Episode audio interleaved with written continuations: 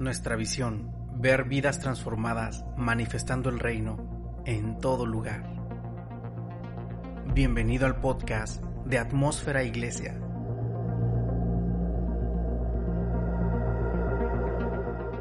A continuación, en este episodio, nuestro pastor principal, Isra Damián.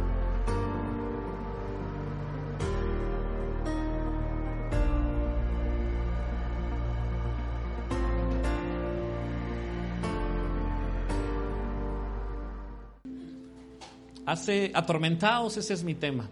Saben, hace 16 años, échenle cuentas cómo me veía, con más pelo y nada más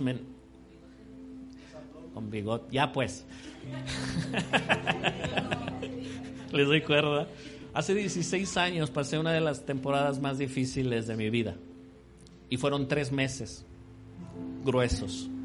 Dentro de esos tres meses yo regresaba de Monterrey a restaurar mi matrimonio, a restaurar mi relación con, con mis hijos. Si estoy contando hace 16 años, pues coloquen nada más a Nancy y a Amy.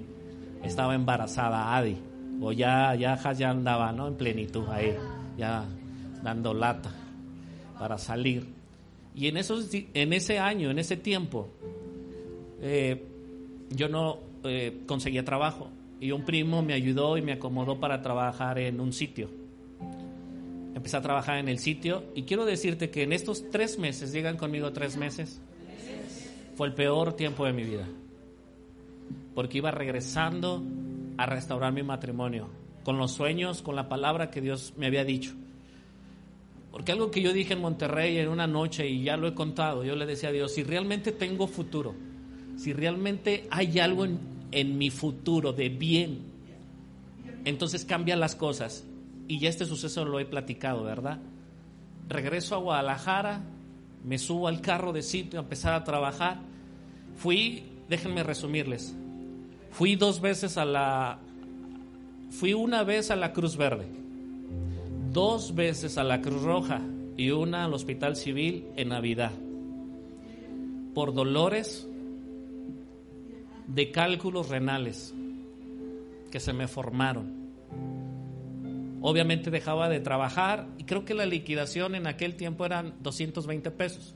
Entonces imagínate mis finanzas, cómo se iban, iban subiendo los números rojos. Me asaltaron dos veces, en tres meses te estoy contando. Me asaltaron dos veces, una fue con pistola y pues ahí dije, está bien. Pero no te estoy contando ni las emociones que sentí, no, simplemente estoy resumiendo, ¿verdad? Y la segunda me, golpearon, me abrieron la cabeza, me hicieron cinco puntos. Fui una sexta vez a la Cruz Roja, esta vez en ambulancia. Y después de ocho días empecé a tener problemas de visión. Me levanté un día con el ojo desviado, entonces yo no podía ver.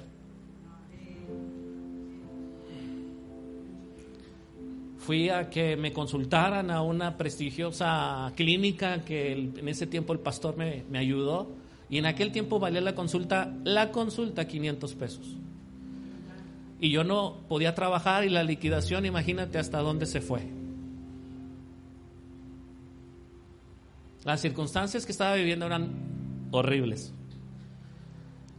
La última vez yo les decía, ¿a poco no se siente chido cuando tú la estás pasando mal, que alguien más la está pasando todavía peor, a veces se siente chido, ¿verdad? Dices, oye, no estoy tan mal y me hace sentir bien. Entonces las broncas de otros me hacen sentir bien. Bueno, espero no hacerte sentir bien. Pero sí quiero ser dramático en estos tres meses, porque así sucedió. Me inyectaron, esta parte no la recuerdo. Si me equivoco, además es mi historia, yo la cuento como yo quiera. ¿ve? Pero me inyectaron 10 bedoyectas en la nalga, obviamente. En la nalga derecha. Déjame contarte algo curioso. Me las inyectó mi suegra. Y me decía, ¿no te duele, mijo? No. Y me la inyectaba. Ay, ay, qué buen esposo tienes. Ah, le empezó a decir a Adriana. Y dentro de eso le dije, me dice mi, porque ya se sentía una bolita, ¿no? Ya andaba así como que las que se operan, acá, ¿no? Ya andaba así. Ya me sentaba hasta de lado así. Y dice mi suegra, vamos cambiándote la de, pompa. Y yo, ¿quiere verla? Ah, bueno, ya. Y me inyectó la otra sustancia en la otra nacha. Ay, santo sea. Dije como mil maldiciones, porque en aquel tiempo no, sí tenía Jesús, pero como que no muy dentro. Y yo estaba, pero ¿por qué le hice caso a mis hogares? La última vez que le hago caso a mí, me dolía, me ardía, me, se, veía, se sentía y yo me, me, un endemoniado ahí en la cama, ¿no? Pero ¿por qué le mordía la almohada, mordía todo? Y al día siguiente, ¿dónde la quieres? Me dijo, no, en la otra, en la que no duele. Entonces tengo una, una nalga que pícale y la otra no, no me la toques. En fin, fueron 10 a los que se han inyectado bedoyecta. Es de hombres y de mujeres fuertes esto. Y se mejoró mi vista.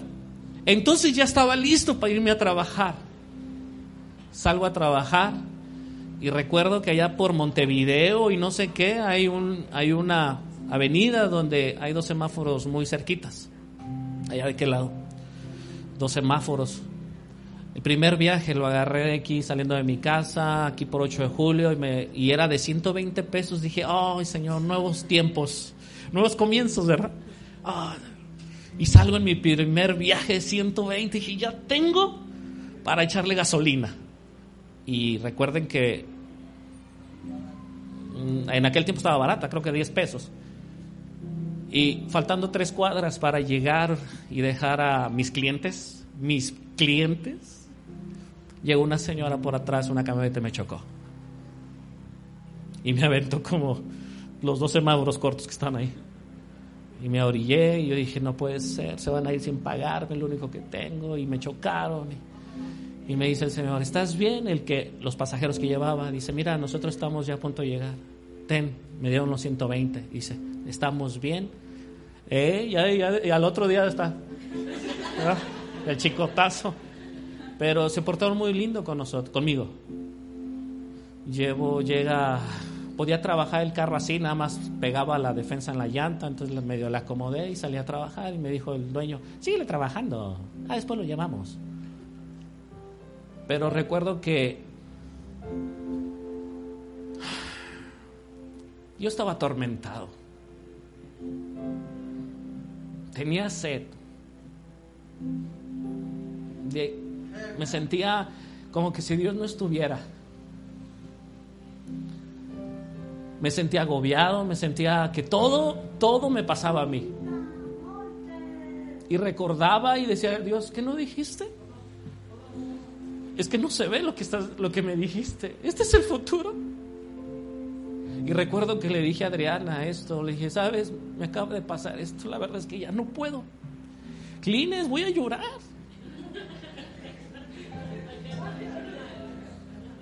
Si ya saben que estoy a punto. No, ya hasta me da coraje. Pues no voy a llorar porque se les quite. Y le dije a Adriana, ay, ya no puedo. no, no sé, no sé, no, no. Obviamente yo no pienso en limpias ni nada de eso porque no está en mi sistema, como el de ustedes. No, no pensé nada de eso. No pensé. Pero recuerdo que Adi me dijo, renuncia a ese trabajo, no es para ti. Y yo, pero pues si debo, ¿cómo pago? La última vez que yo tuve problemas de cálculos renales llegó mi pastor y estaba en la casa con mis papás, no sé si te acuerdas, después de Navidad.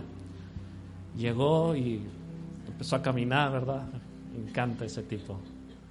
Y me vio y me dice, Julián, pastor, y arrepiéntete.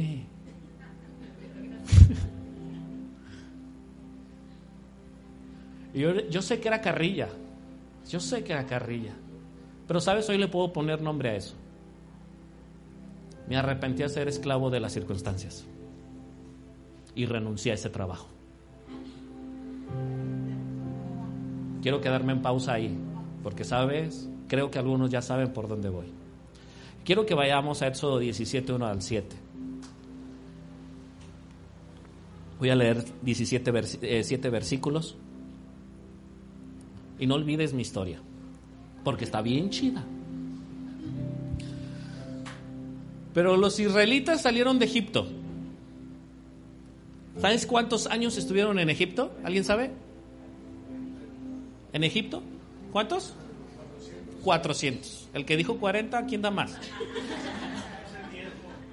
Son 400 años. En 400 años, ¿sabes cuántas generaciones había ya? Por lo menos 10. Y muchas de esas generaciones aprendieron a vivir en esas circunstancias de esclavitud. Y para ellos era normal. La generación que salió de ahí le costó muchísimo entender, dejar Egipto. Muchísimo. Tanto que cuando salieron dijeron, ya somos libres. Y lo que yo he contado y lo que he dicho, muchos de ustedes, muchos de nosotros somos libres, pero no sabemos cómo vivir esa libertad.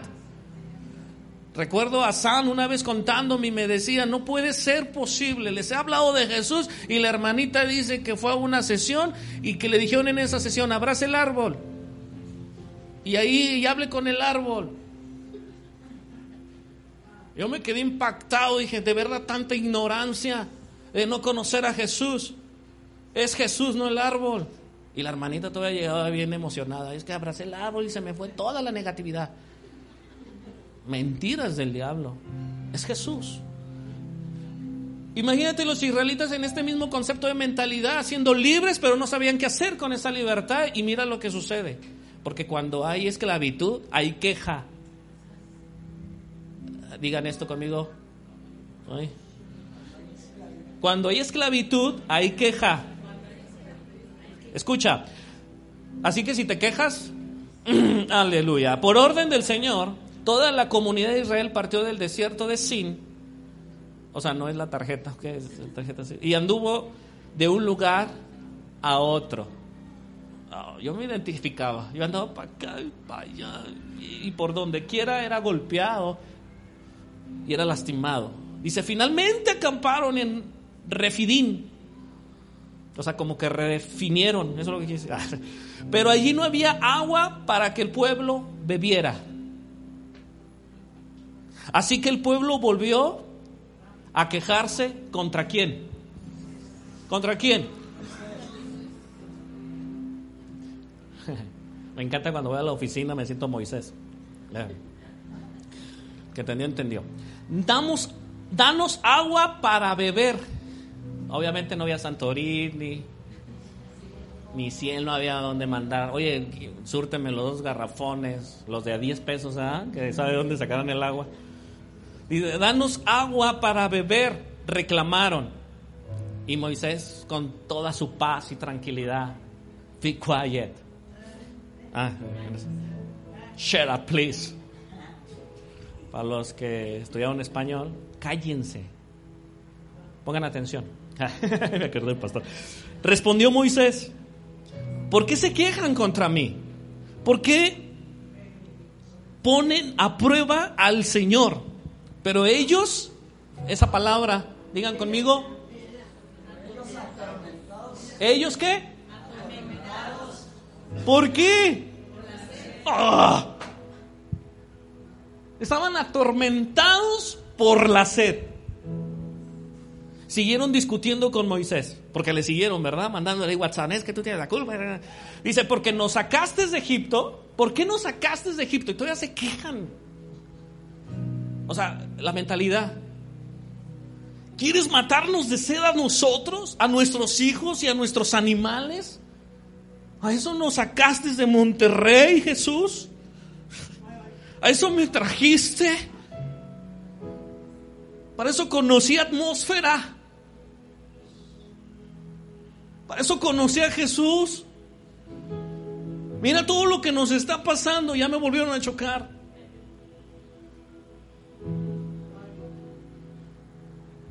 ¿Quién se está identificando con... No levanten la mano, no se quemen. ¿Quién se está identificando con el pueblo de Israel? Ahora, ¿quién se está identificando con Moisés? ¿O con los dos? Ah, yo, aquí paré y dije, ¿qué habrá hecho Moisés? Lo que todos tendríamos que haber hecho.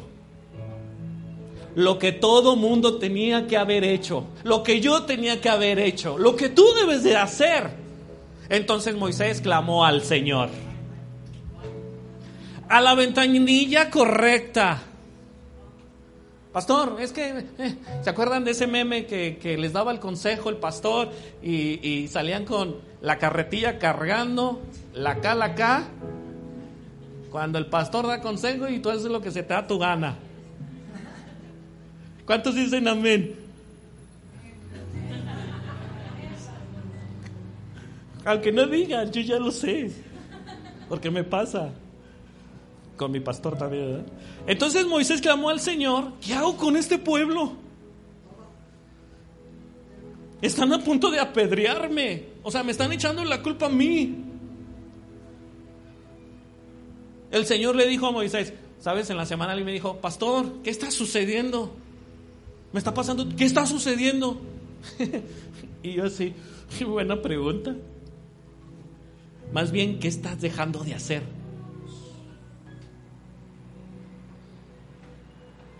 Dice, creo, no recuerdo quién, Einstein, creo que fue Einstein que decía, si haciendo las mismas cosas crees que vas a tener resultados diferentes, diría Martinoli, todos estamos locos.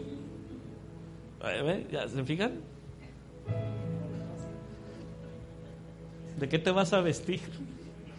O sea, y no mañana, ¿eh? Entonces Moisés clamó al Señor, ahí vamos. Ah, no, ya, ya estoy regresando, ¿ah? El Señor le dijo a Moisés, ah, me encanta este del corazón de Dios porque Él no guarda las respuestas. Él luego, contestó.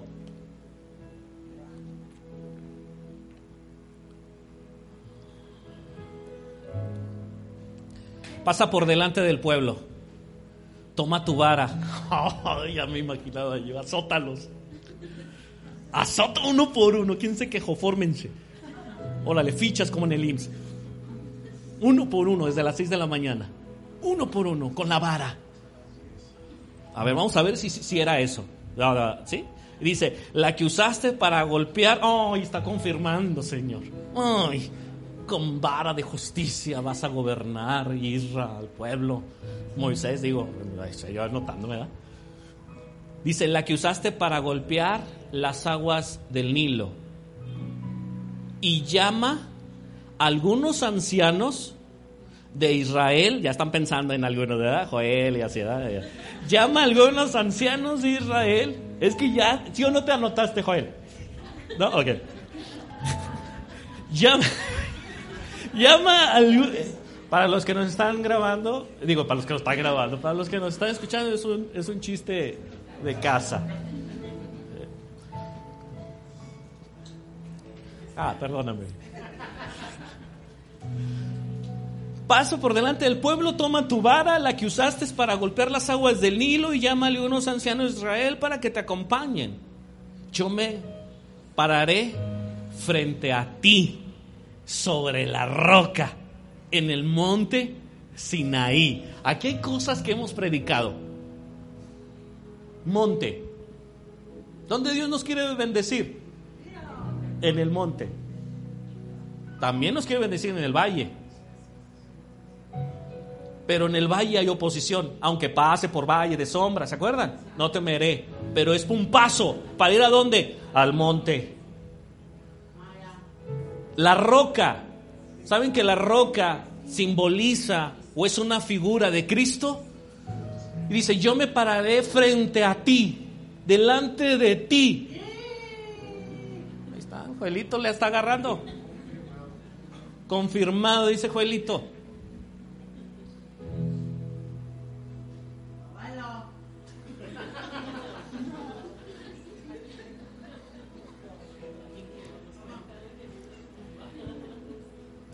Dice, golpea la roca y saldrá agua a chorros. ¿Sabes que la roca fue golpeada en la cruz? Fue abierta en la cruz y a través de sus heridas nosotros hemos sido curados, sanados, restaurados y puestos en una posición correcta con Dios. ¿Sí la están agarrando? Pon atención. Entonces el pueblo podrá beber. Así que Moisés golpeó la roca como se le indicó y el agua brotó a chorros a la vista de los ancianos. Y esto es impresionante. Vénganse, vengan, vénganse, vengan ancianos y vean lo que voy a hacer. Porque en algún tiempo, estamos en el 17, en el 20, Dios quería hacer un pacto con todo el pueblo de Israel, con cada uno de ellos. Y ellos dijeron en el 19, Señor, eh, nada más ve tú Moisés, nosotros no, tú sé el mediador. Él lleva a los ancianos para cambiar la forma de pensar en las circunstancias o necesidades y poner su mentalidad y su fe y su corazón en las cosas eternas, en las cosas del reino. Pero tenía que comenzar con los mayores. Por eso e, en eso, en el capítulo 6, 7, 4, ahí me regreso por si no es ahí, pero les dice a los ancianos, a los jefes de casa, enséñale a los hijos todas las cosas. ¿Por qué hacemos esto, papá? ¿Recuerdan? Cuando hacían la Pascua, enséñale a tus hijos qué estamos haciendo. ¿Por qué haces esto? Papá, ¿por qué matamos un cordero? Porque y empieza a enseñarle a tus hijos para que esa generación no olvide lo que de dónde fuiste sacado. Y eso es lo que tenemos que hacer como padres, enseñarle a nuestros hijos por qué venimos a la iglesia. O por qué asistimos a la iglesia, o por qué somos la iglesia, o cuando haya circunstancias o dificultades, ¿a quién tenemos que acudir? Bueno, yo acudo al suegro para pedirle prestado. Yo acudo a los financieros, o sea, a los bancos para pedirle prestado. No, vamos a Dios. Y enseñarle a nuestros hijos estas cosas. Ahora, quiero terminar porque hoy me prometí algo. Entonces Moisés llamó, el versículo 7, ¿verdad? Entonces Moisés llamó a aquel lugar Masa. ¿Qué significa? Digan conmigo prueba.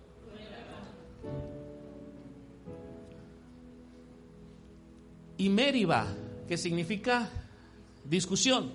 Porque el pueblo de Israel discutió con Moisés y puso a prueba al Señor.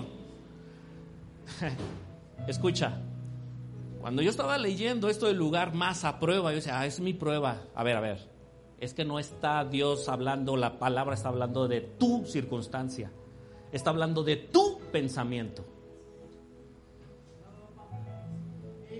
¿Escuchaste? ¿Estás, estás aquí? ay, te voy a probar a ver qué tan hijo eres. No, Él no necesita probarte. Él ya dijo que tú eras hijo.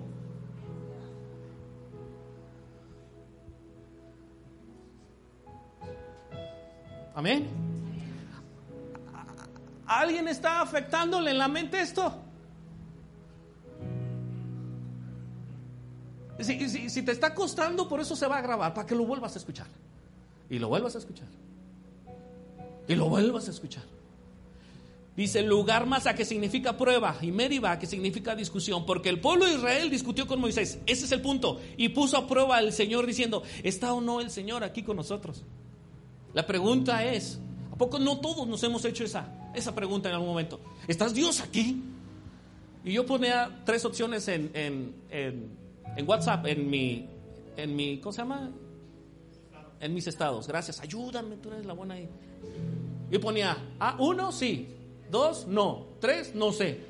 Cuatro, eh, iba a poner una cosa ahí rara, pero dije, pero así lo, dije, no lo puse por respeto.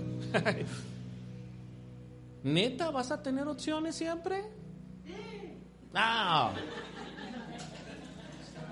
No. Yo creo que siempre tienes que decir, ¿sabes? Eh, Jehová es mi pastor.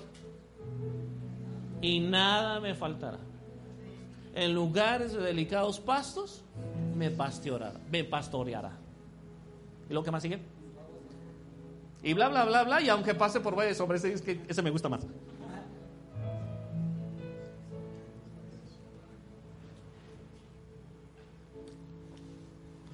La vida, reiníciala en tu nueva realidad, que es Jesucristo.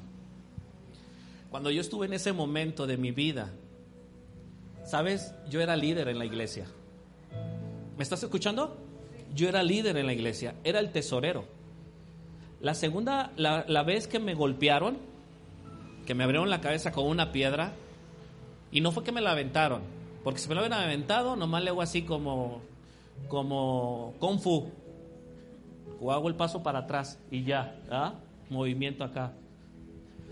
No, estaba hablando por teléfono y era mi nuevo teléfono que había sacado de Coppel para pagarlo. ¿No era de Coppel? Ah. Todavía no había en Coppel, ¿verdad? Pero era mi, mi celular nuevo. Sí, mi amor, estaba hablando con nadie esperando que, se, que a la persona que siempre recogía en ese lugar. Pasó alguien, se regresó y traía una piedra, esas naranjas rojas. Yo la vi, bueno, la sangre, ¿verdad? Y recuerdo que solamente sentí ¡pum! el golpe. Y volteé así todo, así tipo el, el, jugador de la selección, que así. Y me dijo, dame tu celular. Y yo todavía así. Aventé el celular, porque él lo quería en la mano. lo aventé. Lo aventé y se abrió en tres, en tres. O sea, la pila y todo. Ya ven que ahorita ya es bien difícil. Hoy se quebra la pantalla, pero no se desbarata. Lo aventé y se enojó conmigo. ¿Por qué lo avientas? Y luego, y yo traía ofrenda ahí, traía como 600 pesos de ofrendas. Que los traía porque los iba a cambiar. Yo creo que de ahí tengo un problema en que se me olvidan las cosas. ¿eh? Okay. Bueno, retomando. Recuerdo que me dijo, dame tu cartera. Y bueno, ya no te voy a contar nada porque aquí está Alex. Y Alex sabe de Kung Fu y ¿qué más sabes? Pero de una patada cuando abrió la puerta. Ah, sí lo voy a contar para que Alex diga, ah, el Isra también sabe. Recuerdo que abrió la puerta y yo lo que hice fue así. Es mi historia. ¿Ok? Yo así la vi. ¿Ok? A lo mejor fue diferente, pero así la recuerdo. Y recuerdo que yo dije, voy a patearlo y me le voy a dejar ir, lo voy a golpear y voy a llamar a la policía y ya con la rodilla así. Aquí, está. Pero, pero no fue así. Golpeé la, la puerta se cayó él y ¿qué creen que hice? ¿Te acuerdas? Me le dejé ir. Me le dejé ir. O sea, el golpe estuvo cañón. Yo creo que sacó el, el luchador que traigo dentro. Me le dejé ir, nos trenzamos. Ay, mi tío, recuerdo, mi tío Ricardo, que en paz descanse me dijo en la Cruz Roja mientras que todo sangrentado con la cabeza, parecía luchador en la AAA. Me dijo, no, mejor no digo. sí, sí. Oye, y le parto. Y le dije, sí, mira cómo me quedó la mano. La tenía hinchadísima. Tanto que cuando él corre y se va, pues dejó sus audífonos, sus discos, Nada más se llevó mi batería, pero yo la compré luego ya. O sea, le fue peor a él. Bueno, en lo que se llevó porque a mí me dejó me dejó muy mal. Dije que no iba a contar esto y aquí estoy. Me siento muy orgulloso de eso. Pero ustedes no hagan esto, ¿eh? No hagan esto. Es la paz del Señor. Es que estaba sin Cristo. Ahora con Cristo no hubiera hecho eso, hubiera corrido como gallina. Pero cuando yo hablo con nadie y empiezo a cerrar, dije, yo no quiero ser partícipe, o ya, hoy ya le puedo poner nombre. Yo no quiero ser producto de mis circunstancias, porque yo quiero ser producto de mis decisiones.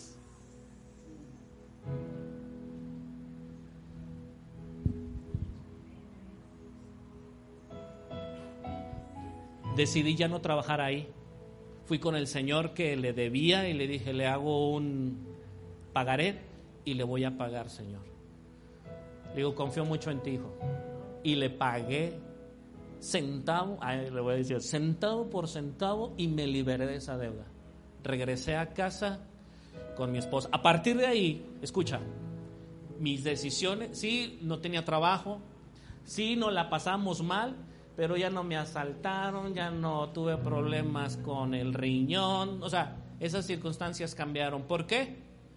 Porque decidí en Jesús.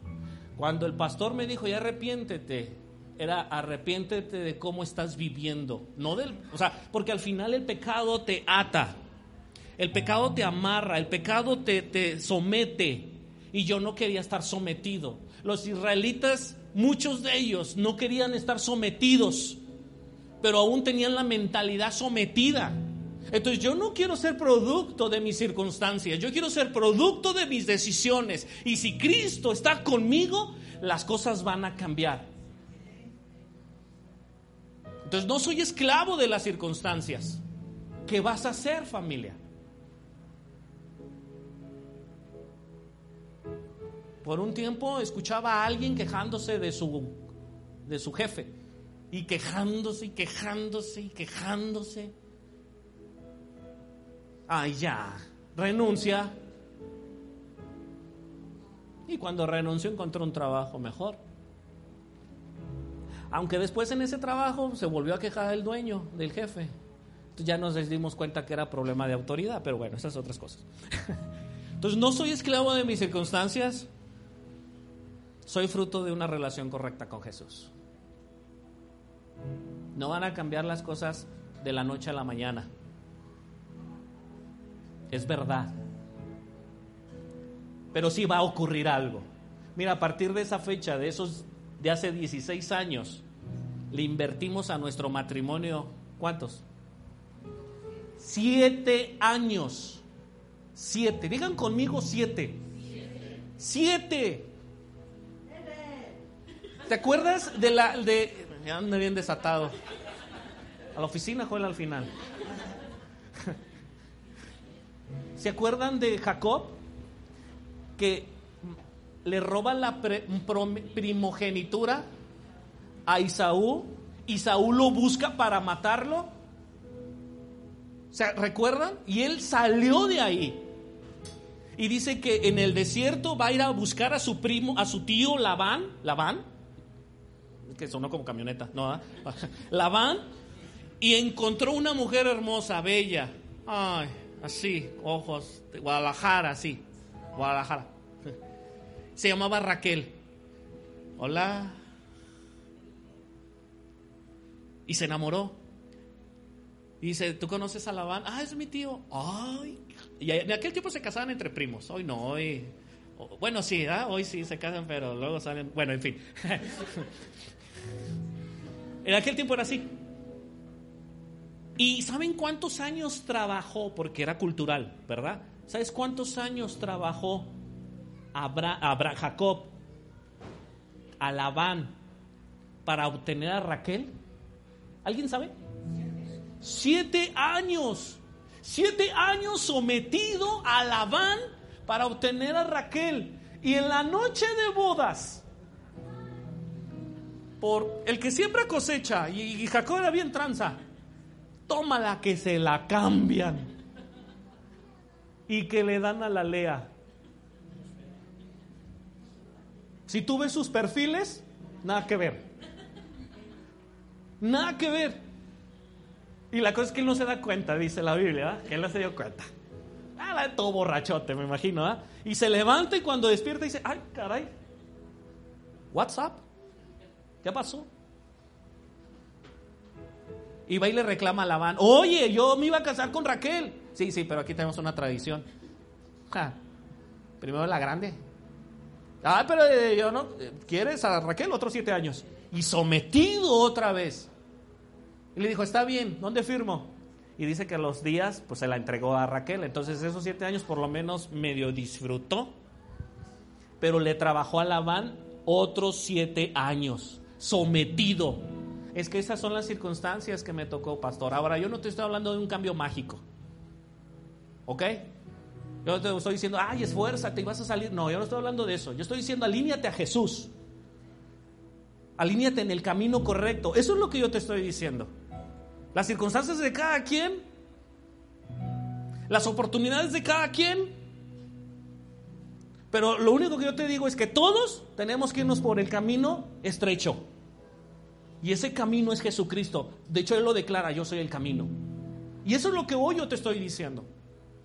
Pastor, es que mis circunstancias, vuelvo al mismo principio que siempre te digo, Jesús es la razón, Jesús es la forma. Dame estrategias, pastor. Sí, pero si no te doy a Jesús, si no te muestro a Jesús, de nada te van a servir tus estrategias. Es Jesús, pero tienes que renunciar. Jacob dijo, ahí nos vemos. Y le habla a sus, esposas, porque el canijo tenía cuatro. ¿De dónde salieron las otras dos? Pues lean la Biblia, tampoco les voy a decir todo. Pero cuatro. Y un montón de hijos, así tipo Omar Irra. Un montón. Un montón de hijos. Y salió de ahí. Y todavía Labán lo perseguía. Como el pueblo de Israel fue perseguido por Faraón. Entonces cuando tú sales de una familia tóxica te van a seguir. Ay, te van a traer 20 para acá. Cuando sales de un lugar de circunstancias, te van a perseguir. ¿Crees que cuando yo dejé el carro, cuando decidimos, Adi y yo, en esos siete años, ¿no crees que yo pensé en regresar a Egipto? Ah, estoy espiritualizándolo, ¿sí? ¿Sí me explico? ¿Crees que yo no dije, ay, cómo extraño los ajos y las cebollas? Decían los, los, los israelitas. Yo creo que Jacob también decía, ay, estábamos bien antes. Antes si había un problema, pues Labán, que era el jefe, lo solucionaba. Ahora lo tengo que solucionar. Y tengo un problema con un sobrino. ¿Se acuerdan? Entonces nos van a perseguir. La mentalidad de esclavitud nos puede perseguir. Pero tú tienes que decir, no. No soy esclavo de mis circunstancias, soy fruto de una relación correcta con Jesús. Pon, pon esta declaración, lean esta declaración que va a estar en pantalla, familia. Quiero terminar. ¿Cuántos dirían, no soy más atormentado?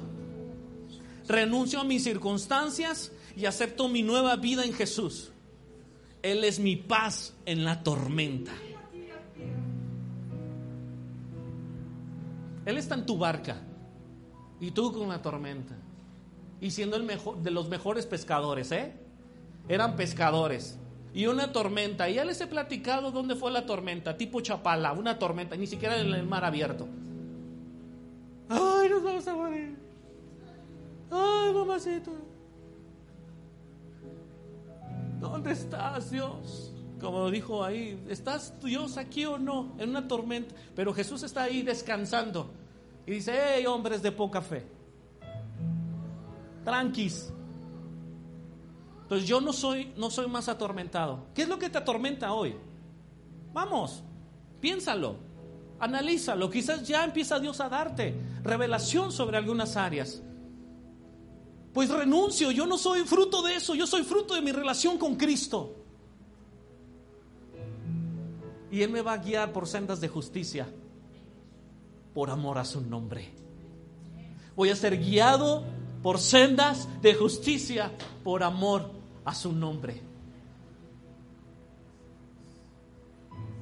Déjame leerte esto y con esto termino. Y lo, se los compartí. Ninguno de nosotros es inmune a la lucha. Si somos honestos, ha habido momentos en los que nos hemos cuestionado si este caminar con Jesús realmente vale la pena. Porque no parecía estar haciendo mucho bien. Sé que ciertamente ha habido días en los que solo quería levantar las manos y renunciar. Estoy seguro de que ha habido días así para ti también, donde has querido renunciar. Días en los que prefieres correr para cubrirte que mantenerte firme porque estás cansado de que te lastimen. Todos hemos estado allí. Pero independientemente de lo difícil que sean las cosas en este momento, ponme 2 de Corintios, hijo. Todos hemos estado allí, pero independientemente de lo difícil que sean las cosas en este momento, sigue yendo a Dios. Sigue yendo ahí. Mantente en la línea del frente, dispuesto a recibir los golpes, sabiendo que esta leve aflicción, digan leve, Ahí dice, pues los sufrimientos ligeros, efímeros que ahora padecemos producen una gloria eterna que vale la pena, que vale muchísimo más que todo sufrimiento. En la traducción que yo traigo, esta leve aflicción. Tres meses. Tres meses. Porque yo decidí, porque Dios me dijo, sal de ahí. Si no, ah, otro mes. Enero. Cuando la, encuesta o la, cuesta, la cuesta de enero. Una leve tribulación. Leve. Si tú estás pensando que, ibas, que ese va a ser tu estado, entonces el problema es aquí, en tu mente, en tu corazón. ¿Qué estás viendo a Dios? ¿O cómo lo estás viendo? Debe de ser leve, porque tus circunstancias no deben de definirlo. No debe ser tu fruto. El fruto es de tu relación con Dios. Porque algo que siempre he dicho, Dios te da fuerza para hoy y esperanza para mañana. ¿Escuchaste lo que te dije? Hoy Dios te va a dar fuerza para salir en esta leve dificultad, leve opresión, leve atormento. Porque Dios te está dando esperanza. Si Él me dijo, entonces es. Hoy yo te digo que hace 16 años lo que Dios me dijo, porque yo le pregunté, ¿vale la pena los sueños que tú me dijiste? escucha, ¿vale la pena? Hoy después de 16 años familia, escucha, estoy aquí. Para lo que para mí era imposible, para Dios era todo posible. Porque yo les he contado que yo decía, ah, el ser pastor es pues, que se muera el pastor para quedarme yo y va a ser por votaciones. Pues ni se murió, bendito Dios, y ni hubo votaciones, porque Dios me puso a pastorear. Y Dios te puso en este redil para ser pastoreado. Tú me escogiste a mí. Y sé que algún día te vas a ir porque no son míos, son de Él. Y lo entiendo perfectamente. ¿Me va a doler o no? ¿O me va a dar mucho gusto?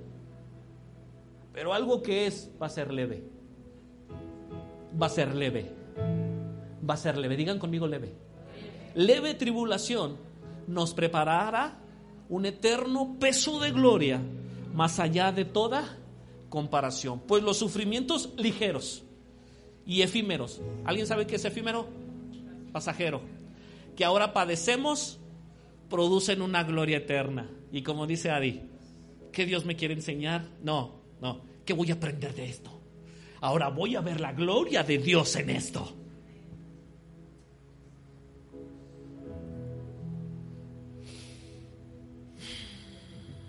Pónganse de pie.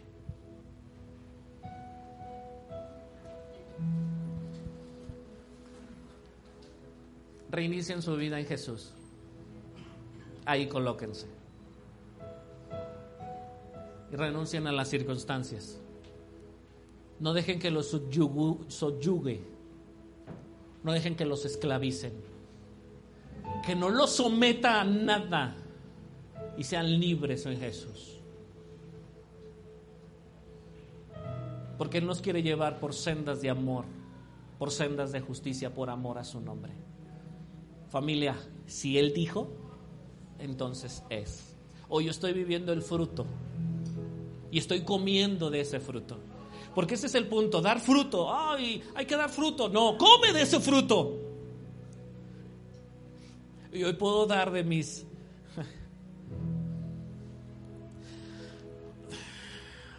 Juan 15 habla de que tenemos que, que dar fruto. Pero Jesús dice, pero van a dar frutos si están pegados a mí. Entonces cuando, cuando vengas a mí siempre voy a tratar de preguntarte esto. A veces se me va a olvidar porque me va a conmover lo que está pasando. Pero si vienes a mí con espada, ah no, ese es el versículo. si vienes a mí y me dices, pasó esto y todo esto, mira todo esto, yo te voy a preguntar, ¿y qué dice Dios de esto? No te enlaces a las mentiras del enemigo. No te enlaces a las circunstancias. De, no te enlaces a la esclavitud de Faraón. No te enlaces a la sea atormentadora del desierto. No te enlaces a la que tienes que trabajar para merecer. Es por gracia. Es por su favor. que Él nos sostiene. ¿Cómo, como siempre digo, cómo no creerte si lo veo en mi vida y lo veo en sus vidas? Y sabes una cosa, parado en la roca, a partir de ahí, yo empecé a caminar de esta forma. Ya no caminé solo, me costaron siete años. Perdón, me nos costaron siete años en ajustar muchas cosas. Y, y empezamos a caminar juntos. ¿Ven?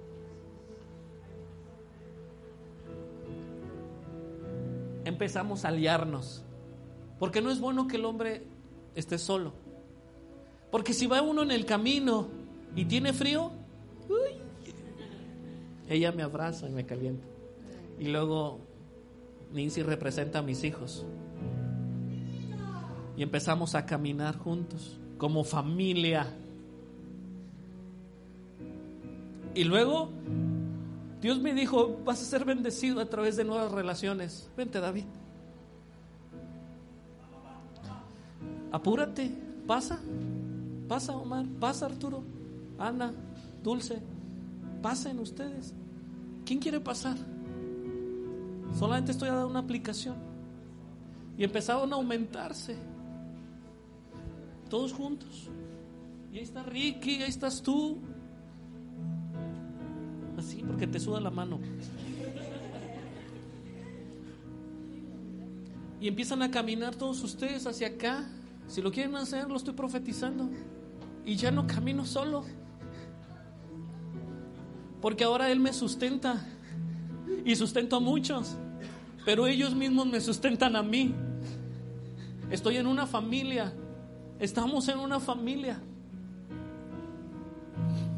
Esto es Dios llevándonos por sendas de amor, por sendas de justicia. Y si no, no estás pasando, imagínate que estás aquí con nosotros. Esto es ser iglesia, esto es ser familia. Porque no lo va a definir mis circunstancias, lo va a definir mis decisiones. Y mis decisiones es amar, es entregarme. Yo ya no camino solo, camino con un Dios poderoso, pero también camino con familia. Así que solo no estás. Entonces, quítate de la mente de que estás solo. No lo estás. Esa es mentira del diablo. Él te quiere decir, estás solo, te aísla y te mata porque Él viene a matar, hurtar y destruir. Pero Jesús vino a darnos vida, y no más vida, sino en abundancia. Padre, te doy gracias. Vamos. Gracias por habernos acompañado en este episodio de Atmósfera Iglesia. Puedes seguirnos en nuestras redes sociales y en nuestro canal de YouTube.